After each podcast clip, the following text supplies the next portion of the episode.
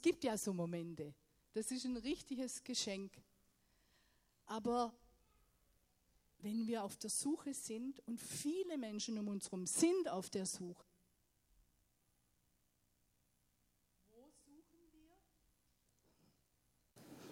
wo suchen wir und wie suchen wir? Wie machen wir das?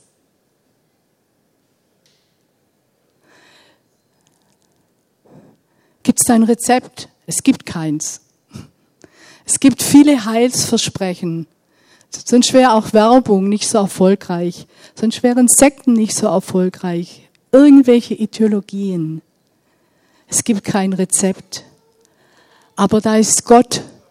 Vorher haben wir gehört, wir sind geschaffen, um ihn zu lieben. Vielleicht denkt ihr jetzt, ja, geht's ein bisschen genauer. Wie mache ich denn das? Wie mache ich denn das? Und mein Wunsch ist, wenn wir jetzt diesen Gottesdienst feiern, dass nachher es nicht heißt vom Sehnen und vom Suchen, sondern vom Sehnen und vom Finden.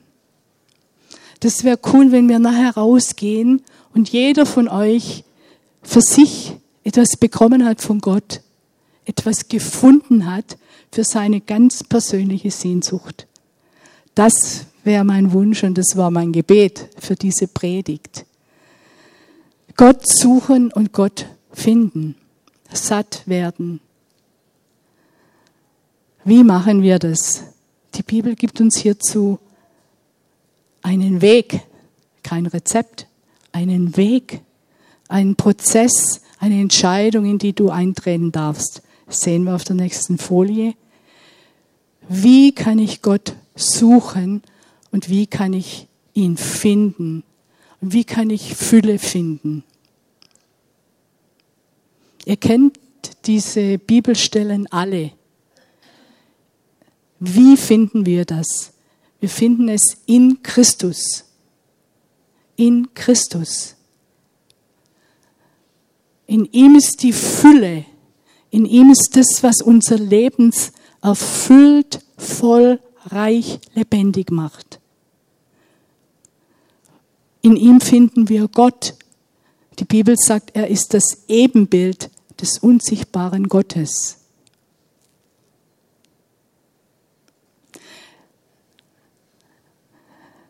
Vielleicht denkst du, naja, ich lese in der Bibel von Jesus, aber das sind alte Texte. Das ist Vergangenheit, als er damals gelebt hat. Vielleicht sagst du auch, ja, ich glaube an Gott den Schöpfer. Und Jesus hat uns Gott den Schöpfer als den Vater gezeigt. Du sagst, ja, Vater, und betest zu ihm. Du rufst zu Jesus. Aber weder den Vater noch den Sohn Jesus siehst du. Und das finde ich das Wunderbare an der Bibel, an unserem Gottesbild, daran, wo wir Christen glauben, dass es, dass es so viele Seiten hat. Und da ist der Heilige Geist, der erfahrbar ist. In manchen Bibelstellen, wenn man es übersetzt, steht da sowas wie Dynamis, Kraft, Energie. Und ihr kennt alles, was im Heiligen Geist ist. Friede, Freude, Liebe. Gott finden in Christus, im Heiligen Geist. Der dreieinige Gott, an den wir glauben. Und da wollen wir miteinander tiefer hineingehen. Das wollen wir richtig lernen. Nicht, dass wir das begreifen können, aber wir können danach greifen. Wir können es erfahren und das wollen wir. Und das wollen wir jetzt auch im Lobpreis machen. Wir wollen den Vater und den Sohn und den Heiligen Geist feiern und anbeten.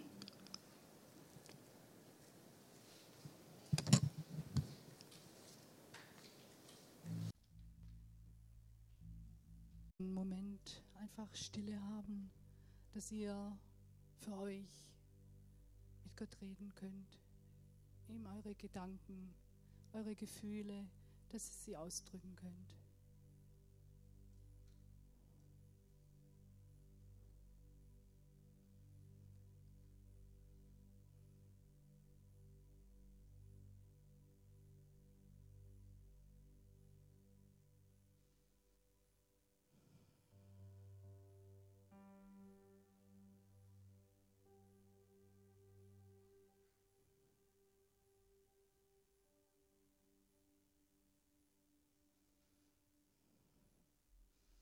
Heiliger Geist, wir beten dich an und wir danken dir, dass du es bist, der uns in alle Wahrheit leitet.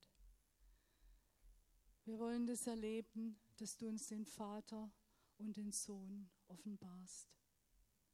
Und wir wollen in dir heil werden. Wir wollen in dir ankommen. Und wir wollen einfach Sicherheit in dir für unser Leben erfahren. Amen. Ja, ihr Lieben, das ist schon ein richtiges Geheimnis mit dem dreieinigen Gott, an den wir Christen glauben. Auch wenn es unser Verstand nicht fassen kann, für mich ist es eine große Hilfe. Diese, diese Bilder, diese tiefen Wahrheiten, die in den biblischen Texten stecken. Und vorher haben wir nachgedacht über die tiefe Sehnsucht unseres Herzens. Und ich würde einfach mal sagen, diese tiefe Sehnsucht hat mit so einer Ahnung zu tun, die wir vielleicht das Paradies nennen. Das Paradies. Was fällt dir ein, wenn, er, wenn du das hörst?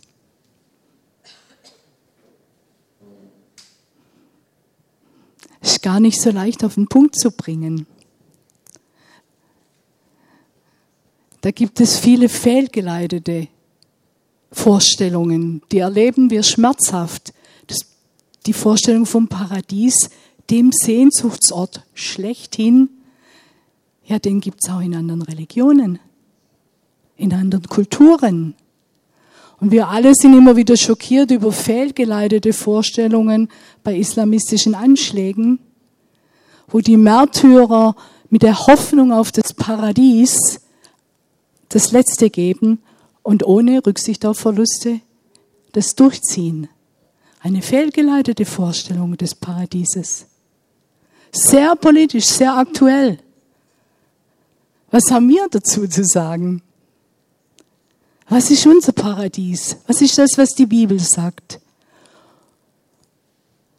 Und ich bin in vielen Gesprächen mit Menschen, die auf der Suche sind und sich ernähren von Wahrheiten und Weisheiten aus, dem, aus der östlichen Religion. Auf der Suche nach dem Paradies, der vollkommenen Harmonie, alles loslassen zu können. Wobei hier das mehr darum geht, ganz leer zu werden.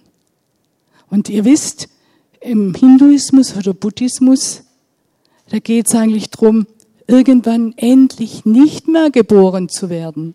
Endlich soll es irgendwann aufhören und man darf sich ganz auflösen in ein Nichts. Das Leiden dieser Welt. Endlich ist es irgendwann vorbei. Das eine ganz an, ein ganz anderer Ansatz, ein ganz anderer Denke. Was hat Jesus gesagt?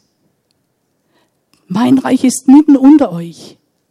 Jetzt schon und doch noch nicht ganz. Wie stellt ihr euch das Paradies vor? diesen Sehnsuchtsort schlechthin.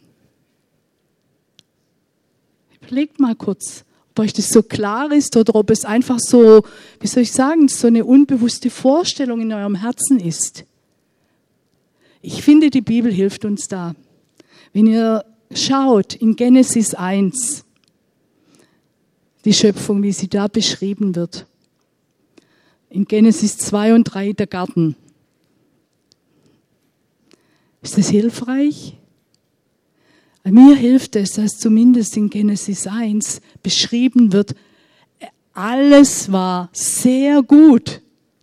Gott hat alles geschaffen. Es war sehr gut. Es war mega. Und vielleicht kennt ihr das, wenn ihr irgendwo mal im Urlaub wart an einem super genialen Ort, wo ihr das Gefühl hattet, wow. Also so eine Ahnung von Perfektion, von Vollkommenheit, von Harmonie, von Frieden, von einfach sein dürfen, wo der Mensch auch in der Schöpfung, in der Natur noch ja, seinen Platz findet. Es war sehr gut. Und es war auch über den Menschen ausgesprochen. Wie genial wäre das, wenn jemand zu mir sagt, hey, du bist sehr gut. Wisst ihr, diese totale Bejahung. Himmlisch. Das ist das eine, was die Bibel uns sagt in der sogenannten Priesterschriften Genesis 1. Gehen wir mal in diese Geschichte vom Garten. Wie stellt ihr euch die Stimmung im Garten vor? Können wir mal eine Zeitreise machen? Könnt ihr das mal in, für euch so herholen? Könnt ihr, wie mag diese Stimmung gewesen sein? Wir warten einen Moment. Kinder dürfen sein. Lasst euch, lasst euch da bereichern und nicht stören.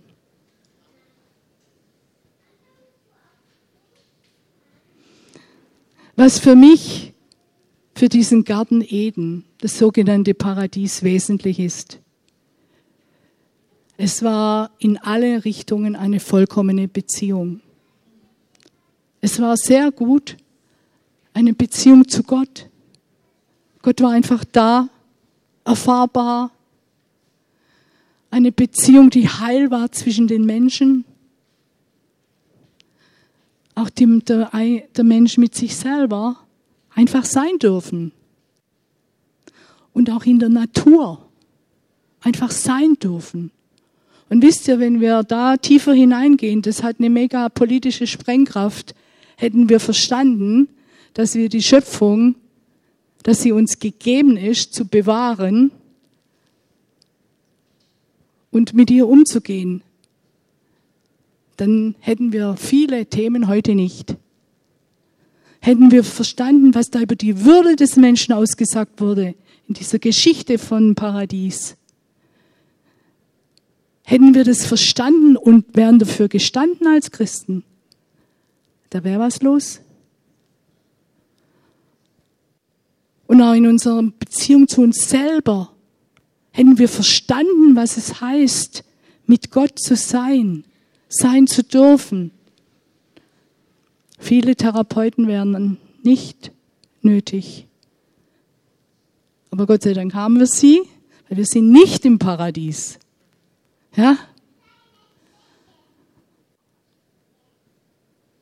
Aber spürt noch mal, was, was da drin liegt, was da drin liegt an, ja, es ist einfach paradiesisch.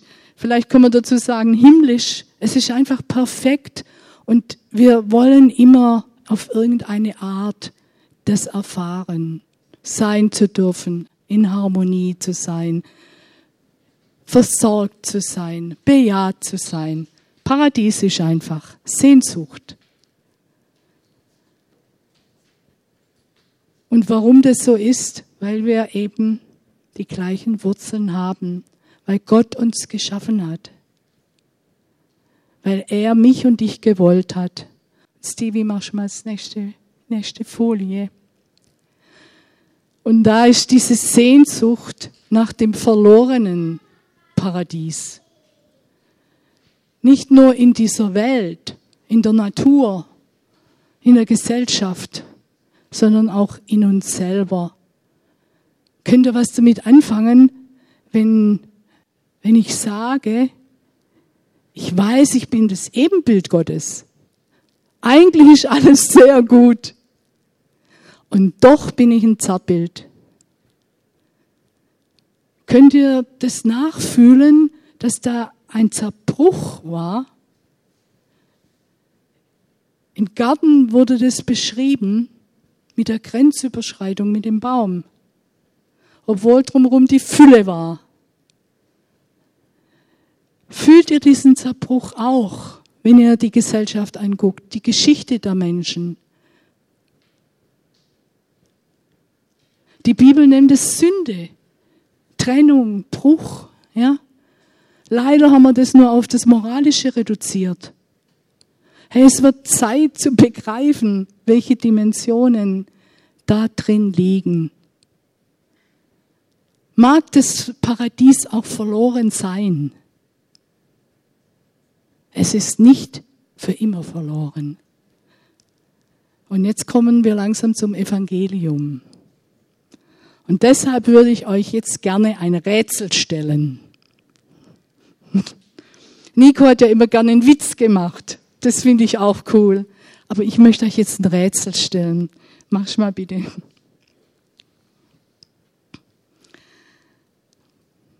So, jetzt denkt er vielleicht, ups,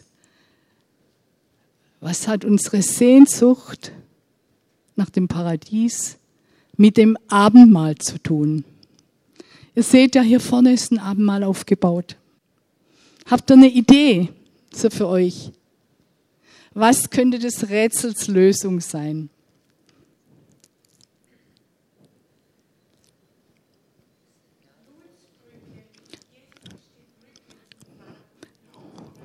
Aha, ich wiederhole es laut. Inge sagt, Jesus ist die Brücke, quasi eine Blutsbrücke, okay? Ich wiederhole es auch. Innige Gemeinschaft, okay? Hm. Ich, ihr habt schon die richtige Spur. Mach, schauen wir mal. Mach mal. Paulus hat doch auch gesagt, die ganze Schöpfung sehnt sich nach Erlösung. Ja, die ganze Schöpfung. Und über sich selber hat er auch gesagt, das Gute, das ich tun will, das tue ich nicht. Ja, das geht mir auch oft so. Ich bleibe weit hinter meinen Ansprüchen zurück, ganz ehrlich. Und es tut mir dann auch leid, aber es ist, wie es ist. Das ist mein Zerbruch. Und jetzt kommt die tiefe, für mich tiefe Frage. Was hat es mit mir zu tun? Was hat es mit dir und mir zu tun, wenn wir morgen wieder in die neue Woche gehen? Wenn du vielleicht in eine neue Phase gehst, vielleicht hast du eine neue Stelle. Oder die Kinder, die jetzt einen Neuanfang in irgendeiner Weise haben. Ja, wir nehmen unseren Zerbruch mit. Aber wir nehmen gleichzeitig die Zusage des Evangeliums mit. Sowohl als auch. Sowohl als auch. Und wisst ihr, deshalb, ich habe ja hier das Fett geschrieben, meine Lebensgeschichte. Es gibt viele, viele Geschichten. Stellt euch mal vor, welche Geschichten jeder von uns erzählen könnte. Krass. Das wäre unglaublich spannend, unglaublich bewegend und berührend, aber auch schockierend, wenn wir mal richtig ehrlich wären. Und was hat meine Lebensgeschichte mit der Schöpfungsgeschichte zu tun, mit dem Paradies damals?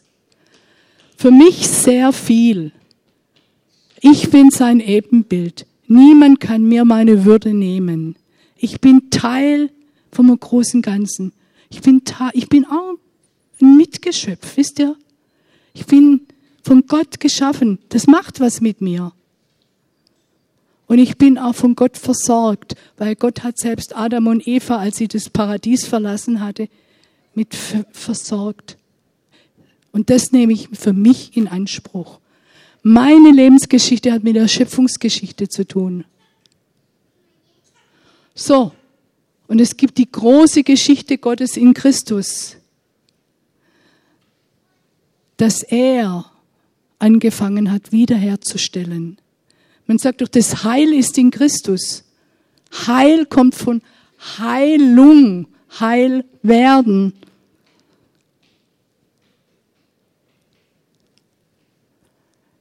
Ich würde mich freuen, wenn wir da gemeinsam viel, viel lernen in der nächsten Zeit. Dass wir, dass wir das erfahren und spüren, diese Schöpferkraft Gottes ganz neu in uns dieses Heilwerden und dieses Heilwerden in dem, was Christus gemacht hat. Und wisst ihr, und da brauchen wir geschwind die neue Folie, Jesus kannte auch Sehnsucht. Das war für mich spannend, das zu lesen. Im Lukas 22 steht, als er mit seinen Jüngern sich getroffen hat, vor dem Mahl, vor dem Passa, sagte er, ich habe mich so gesehnt, mit euch dieses Mahl zu feiern. Und ich habe gespürt, da war Jesus mir plötzlich ganz nahe. Er hat sich so gesehnt nach seinen Jüngern, gerade jetzt das Mahl zu feiern. Und ich glaube, dass es auch für jeden von uns gilt, weil wir, jeder von uns ist sein Mensch, sein Lieblingsmensch. Sein Herz ist groß. Er sehnt sich. Und da steckt Kraft drin. Große Kraft. Was haben Menschen aus Sehnsucht nicht schon alles getan? Und das ist die Kraft des Glaubens, die Kraft der Hoffnung. Und für uns Menschen ist das oft so abstrakt, richtig abstrakt. Und deshalb hat Jesus uns eine Hilfe gegeben. Er hat uns das Abendmahl gegeben, ein Ritual. Und es hat Kraft, dass es real wird. Nicht nur Worte, nicht nur irgendwas Abstraktes. Er sagte, nehmet und esset, das ist mein Leib. Und wenn wir essen, ja, dann muss man es richtig verinnerlichen. Man muss es, richtig verdauen. Und das hilft uns, dass er sagt, wie das in euch, wie jetzt das in euch ist, so bin ich in euch. Christus in euch, der Heilige Geist in euch, Gott in euch. Die Kraft der Rituale, Jesus wusste, wir brauchen etwas, um das Unsichtbare sichtbar zu machen. Und lasst uns das jetzt zusammen tun. Lasst uns zusammen das Abendmahl feiern. Ich werde es hierher schieben und dann steht ihr einfach auf und guckt auf die Abstände. Dann nehmt das und geht wieder auf den Platz. Und denkt dran, ein Stück vom Paradies, mitten im Zerbruch, fließt hier zusammen. Und jeder von uns hat nachher seinen Zerbruch immer noch. Aber es hat etwas begonnen. Das hat zu tun mit Heil, mit Heilung, Wiederherstellung. Es ist ein Moment Himmel. Vielleicht können wir auch mal so das Abendmahl sehen. Vielleicht können wir auch mal so das einnehmen. Genau. Frankie wird es begleiten. Und ich würde einfach sagen, ihr fangt so an und ihr könnt es selbstständig jetzt so machen.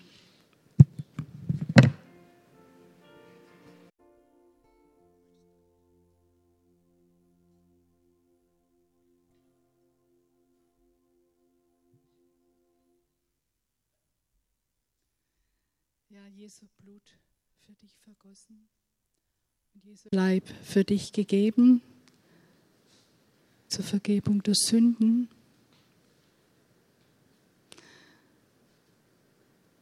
Und ich würde einfach sagen, es ist vollbracht. Es ist vollbracht.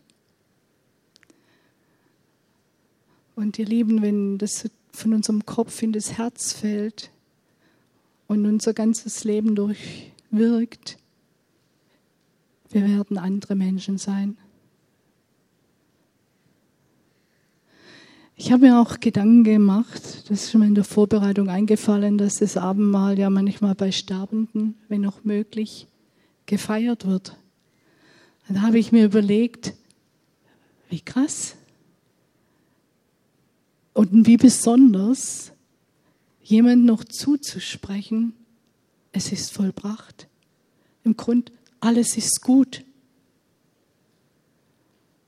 Und ich weiß nicht, wie du dir den Himmel vorstellst. Ob das gleichbedeutend mit dem Paradies ist, egal. Aber am Ende des Lebens dazustehen und zu wissen, es ist vollbracht, loslassen dürfen, frei sein dürfen und wieder eintauchen, dass Gott alles wiederherstellt. Ich habe plötzlich so einen Frieden und so eine Freude über diese Vorstellung erlebt. Das muss ich euch einfach sagen. Und ja, lasst uns jetzt zusammen das, was wir glauben, nochmal im Lied, nämlich im gesungenen Glaubensbekenntnis, so quasi auf den Punkt bringen und ausdrücken und bekennen.